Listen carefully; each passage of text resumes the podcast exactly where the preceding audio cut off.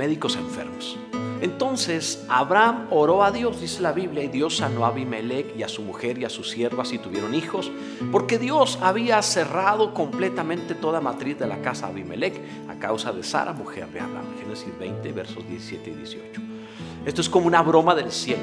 Orar por mujeres estériles cuando llevas una vida esperando que Dios sane a tu propia mujer, precisamente la esterilidad. Es como el mundo al revés. Abraham debía rogar a Dios por la salud del rey Abimelech y de su casa, de sus mujeres, cuando esperaba a Abraham el milagro de su propia esposa. ¿Cómo puedes orar por otros cuando tienes el mismo problema y peor todavía? ¿Y por qué escucharía Dios a Abraham sobre la sanidad ajena cuando no ha sanado a su propia mujer del mismo mal? Así funciona el reino de los cielos. Hasta que dejas de llorar tu problema y ayudas al prójimo es que recibes respuesta a tus propias necesidades.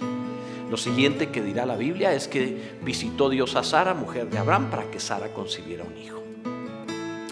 Días antes, Dios había dicho que el viejo patriarca era profeta, así que oraría por Abimelech y en ninguno fue tan real que el profeta carece de honra en su casa como en Abraham.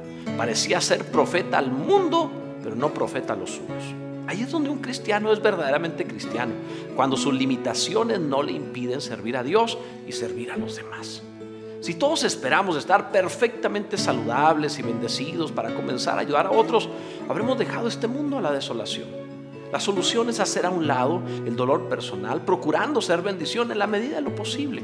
Quita las vendas de tu alma y envuelve con ellas a tu hermano. Dale tu medicina, ora por su necesidad, ignorando la tuya.